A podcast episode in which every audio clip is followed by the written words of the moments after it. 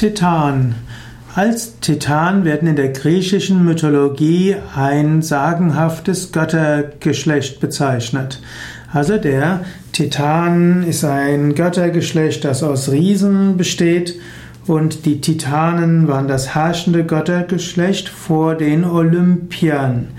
Zeus, der äh, König der Götter oder der Götterherr, hat die Titanen besiegt und in den Tartarus gestürzt und seitdem regieren nicht mehr die Titanen, sondern die Olympier.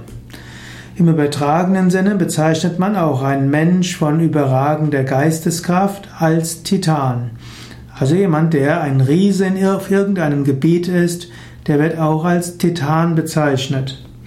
Zum Beispiel wurde auch Michael Schumacher als Titan bezeichnet, jetzt nicht an Geisteskraft, sondern jemand, der zu seiner Zeit die Formel 1 beherrschte.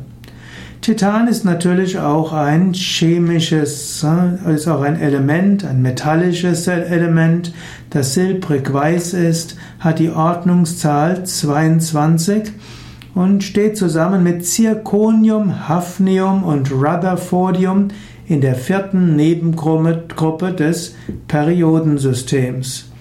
Titan ist ein Werkstoff, aus dem zum Beispiel Raketen, Düsentriebwerke, Flugzeugteile und auch Uhren gemacht werden, weil Titan ist in reinem Zustand dehnbar, es kann gut gewalzt und geschmiedet werden und Titanlegierungen haben eine hohe Festigkeit und eine hohe Beständigkeit, weshalb sie eben diese spezialisierten Verwendungen haben.